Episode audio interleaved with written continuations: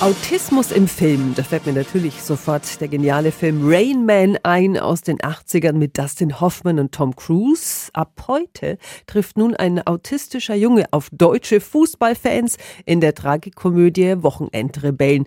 Peter ist unser Filmkenner. Lohnt sich da der Kinobesuch? Definitiv, denn es ist ein so berührendes Vater-Sohn-Drama mit heiteren Fußballmomenten.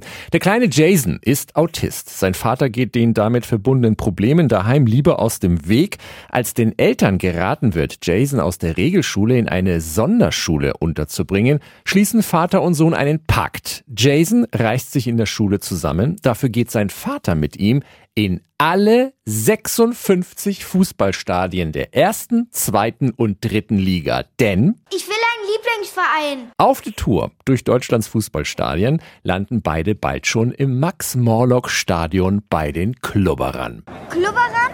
Na, so heißen die Nürnberger. Erster Fußballclub Nürnberg.